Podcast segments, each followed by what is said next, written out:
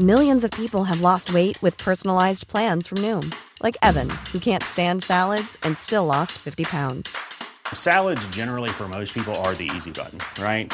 For me, that wasn't an option.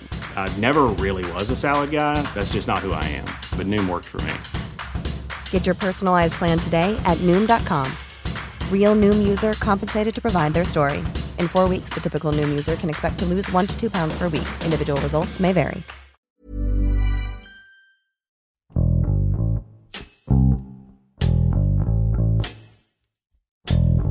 La sequía en México ha llegado a niveles alarmantes. El 84% del territorio ha sido afectado por la falta de lluvias en los últimos meses. De acuerdo con la Comisión Nacional del Agua, son casi 1.319 municipios en todo el país los que se encuentran considerados dentro de las categorías de sequía preocupante. La situación se complica todavía más en las regiones que viven de la actividad ganadera y agrícola, como Sonora y Tlaxcala, al grado de que han tenido que decidir entre el riego de sus sembradíos y agua para el ganado o darle agua a sus habitantes. Joana Romo, jefa de redacción de El Sol de Hermosillo, y Fabiola Caballero, reportera web de El Sol de Tlaxcala, nos dan un panorama de cómo el país está viviendo su mayor sequía de la década. Yo soy Hiroshi Takahashi y esto es Profundo.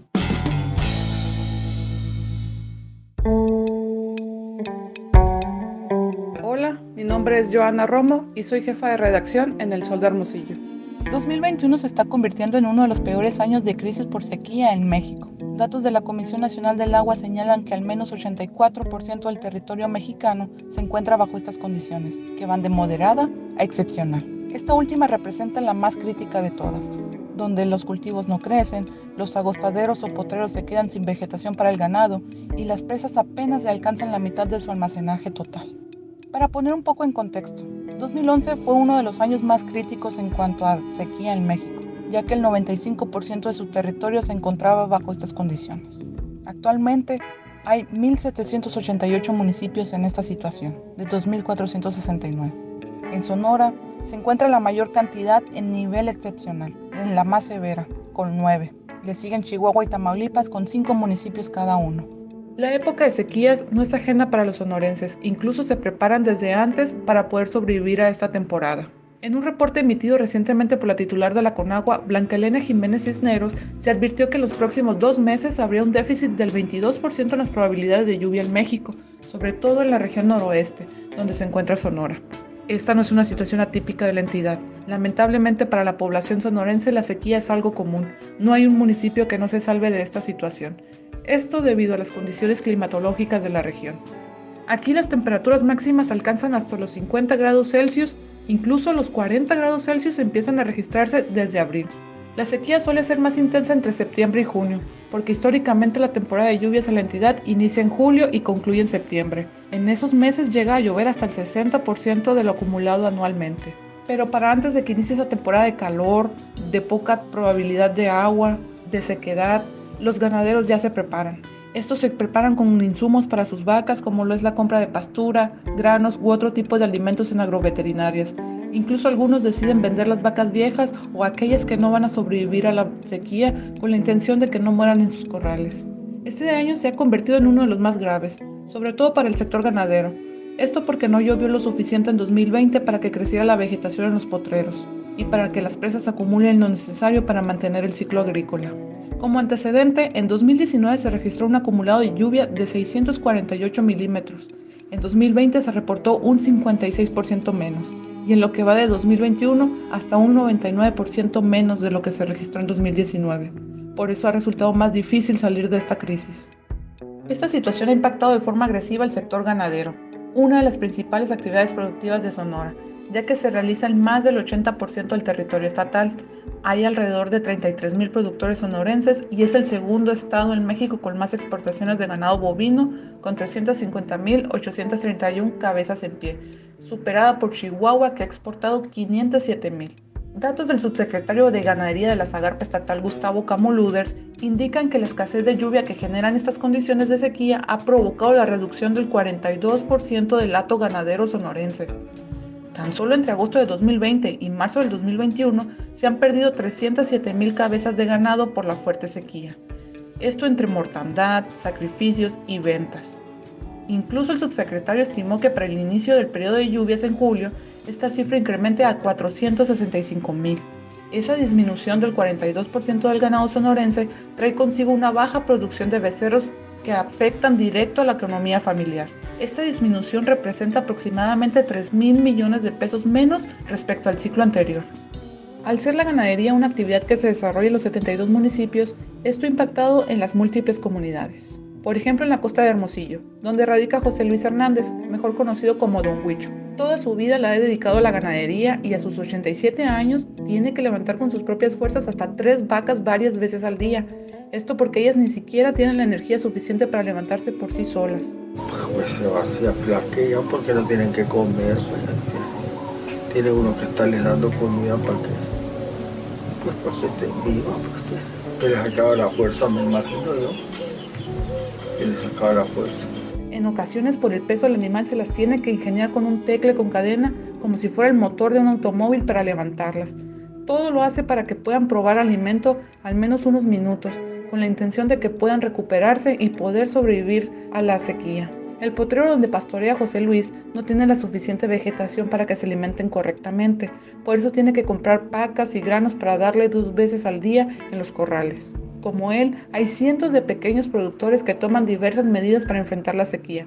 Algunos recorren los campos agrícolas con la intención de comprar la rezaga de los cultivos, como la calabaza, como sandías, todo para llevárselas a las vacas con la intención de que coman.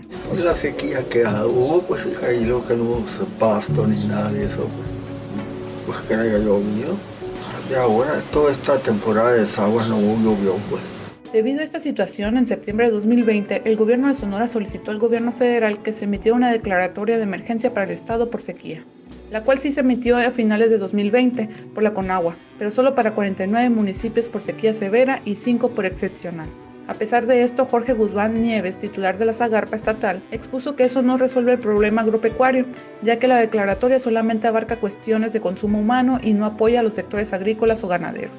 Debido a esto, la gobernadora Claudia Pavlovich Arellano hizo nuevamente la solicitud en diciembre, pero esta ocasión a la Secretaría de Gobernación, para que lleguen los recursos para estas actividades primarias.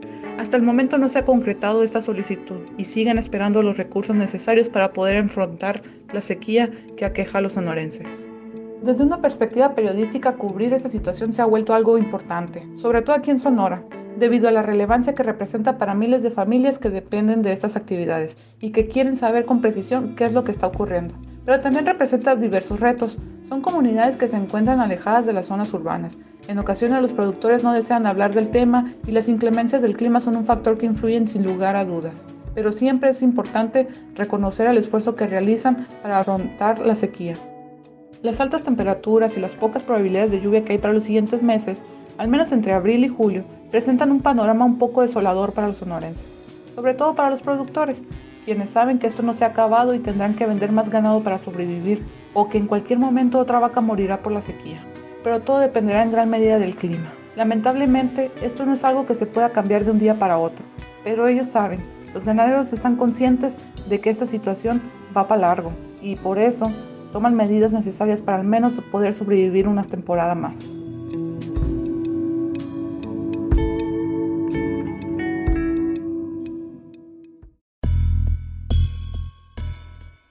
Hola, ¿qué tal? Mi nombre es Fabiola Caballero, reportera web de El Sol de Tlaxcala. El retraso de lluvias este año ha agudizado la sequía en México afectando al 85% del país y es que de acuerdo con la Comisión Nacional del Agua, este año tampoco habrá suficientes lluvias, por lo que se registrarán los peores niveles de precipitaciones desde 1941. Entre los estados afectados por la sequía se encuentra Tlaxcala, principalmente las zonas ubicadas al norte y poniente, las cuales enfrentan una de las peores crisis en la mayoría de los cuerpos receptores de agua pluvial. Estos abastecían los cultivos cuando las lluvias aún no se presentaban, pero ahora ni agua de presas ni lluvias. Los campesinos expresan preocupación porque no alcanza el agua para regar sus parcelas, hecho que los ha obligado a cambiar el ciclo de siembra-cosecha. Otro de los sectores golpeados en la entidad son las familias que se dedican a la pesca y a la ganadería. Tan solo la reducción de espejo de agua de la presa de Atlangatepec, la más grande en la entidad, ha afectado a al menos unas 750 familias. Y es que de las 450 hectáreas de espejo de agua desaparecidas en la última década, 380 formaban parte de esta presa. Actualmente se encuentra con un nivel del 59%, el más alto comparado con otras presas. La sequía en Tlaxcala se ha agudizado en los últimos años, pero la que se vive hoy es histórica, pues nunca antes se habían secado los cuerpos de agua. Las presas que fueron construidas al norte y poniente del estado hace cinco décadas, 10 están secas y semivacías. En tanto las más grandes han perdido hasta el 48% de agua. Tal es el caso de la presa Mariano Matamoros, la segunda más grande de la entidad. La sequía, las plagas, la contaminación y los incendios forestales no solo han secado los cuerpos de agua, sino también han incrementado los daños a la tierra, siendo Tlaxcala uno de los estados con mayores porcentajes de degradación, y estamos hablando de un 76.8% de erosión hídrica. Uno de los sectores más afectados es el campo, el cual ya padece la falta de lluvias desde el año pasado, lo que augura una menor producción agrícola y a consecuencia de ello una alza en los precios. Tal es el caso de don Francisco, campesino desde sus ocho años, quien relata que en los últimos años ha tenido más pérdidas que ganancias. El retraso de lluvias debido al cambio climático lo ha obligado a modificar su ciclo agrícola. Sus campos son de temporal, es decir, que depende del comportamiento de lluvias. Pues al campesino le retrasa mucho, como ahorita que no hay, digamos, temporal, todavía no llega, se imagina hasta cuándo nos vendrá a llover, siendo que anteriormente, pues en el mes de marzo ya teníamos agüita para poder sembrar, pero pues ahorita aunque quiera uno no se puede. Ahora la esperanza es de la presa, pero pues si la presa no llegó ni al 50% de, de agua, es justo que no nos va a alcanzar. Ahora se apoya del sistema de riego, agua proveniente de la presa Mariano Matamoros, pero es tan poca el agua que no logra abastecer sus parcelas. El campo ya no es redituable. Lo que logra cosechar apenas le alcanza para consumo propio y para vender si acaso unos cuantos kilos de maíz a sus vecinos. Sin embargo, a sus 89 años, don Francisco asegura que seguirá trabajando la tierra que lo vio nacer y le dio sustento económico a su familia. Si no nos llueve, pues no sé hasta cuándo vamos a, a poder sembrar. Digo, la tierra pues es muy socorrida, se trabaja con amor y toda la cosa, pero pues si no le damos lo que necesita, pues, no se puede. Para algunos seres vivos, el ecosistema en que habitaban llegó a su fin. Un ejemplo claro es la presa El Muerto ubicada en Tlaxco. Su nombre lo dice todo, ya no hay vida acuática y la terrestre tuvo que abandonar ese lugar. Las parvadas de aves migratorias que arribaban durante el invierno se ausentaron, pero algunas nativas permanecen ahí, entre un canal de aguas contaminadas. El ambiente es desolador y duele a la vista. Desde el año pasado se respira aire caliente. Las grietas que hoy quedan de los cuerpos de agua son el dolor que esta tierra padece. Hasta el pastor que al despuntar la mañana visitaba el lugar resiente el cambio climático. No hay agua para que beban sus ovejas. En la presa El Muerto, en la que cada año durante la temporada de verano arribaban cientos de turistas, solo queda una barca abandonada en medio de la nada. La única cura son las lluvias, las que esperan con anhelo los hombres del campo. Hace 50 años fueron construidas la mayoría de las presas en Tlaxcala por la entonces Secretaría de Recursos Hidráulicos, de cuyos hechos fue testigo el sol de Tlaxcala. Hoy la panorámica a la vista de todos es difícil. No hay agua y el cambio climático es irreversible. Sin embargo, a través de este tema tan sensible, el reto será concientizar a nuestros lectores y hacer un llamado a las autoridades correspondientes a fin de que se lleven a cabo acciones contundentes en pro de nuestra madre tierra. El panorama es poco alentador para México en los próximos 10 años. Por más esfuerzos que hagamos pueblo-gobierno, si no se invierte en investigación, en tecnología y planes de prevención, esta historia se repetirá año con año. Y no solo eso, también habría que prepararse para escenarios críticos como el desabasto de agua potable, hambruna, el aumento de temperatura, etc. Daños colaterales severos.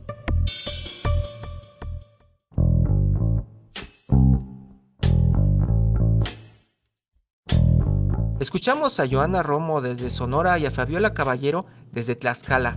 quienes nos narran el desalentador panorama que se vive en el país con presas y cuerpos de agua prácticamente secos. La actual sequía es uno de los síntomas del cambio climático, ya que la temporada de lluvias se ha alterado y las temperaturas del planeta siguen en aumento. Si a eso se le suma la contaminación de las fuentes de agua, la cantidad para consumo humano se reduce drásticamente. De acuerdo con Blanca Jiménez, directora de la Comisión Nacional del Agua, la sequía que aqueja al país puede convertirse en un problema grave si no se desarrollan e implementan medidas de prevención y mitigación como el ahorro de líquido y la inversión para un mejor uso. En 1996 y 2011, México fue golpeado por dos episodios de sequía extrema, pero desde entonces no se ha aprendido lo suficiente como para evitar que la historia se repita. El tiempo apremia y la gestión del agua debe mejorar para estar preparados ante estos escenarios. De lo contrario, entraremos en una verdadera crisis.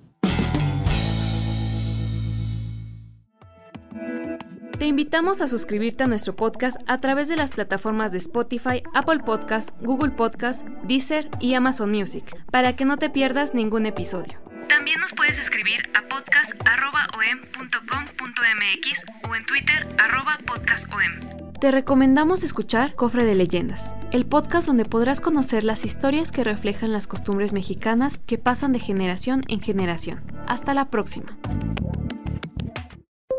Esto es Profundo, un reporte a fondo de la Organización Editorial Mexicana. If you thought the only way to get a more defined jawline with natural looking results was through surgery, think again. Juvederm Volux XC is a non surgical injectable gel filler that improves moderate to severe loss of jawline definition and can help you achieve natural looking results with little downtime. Even better, this improved definition lasts up to one year with optimal treatment. No maintenance required. Improve jawline definition for a smooth, sculpted look with Juvederm Volux XC. For important safety information and to find a licensed specialist, visit juvederm.com. That's J U V E D E R M.com. Not for people with severe allergic reactions, allergies to lidocaine, or the proteins used in Juvederm. Common side effects include injection site redness, swelling, pain, tenderness, firmness, lumps, bumps, bruising, discoloration, or itching. There's a risk of unintentional injection into a blood vessel, which can cause vision abnormalities, blindness, stroke, temporary scabs, or scarring. Talk to a licensed specialist to find out if it's right for you.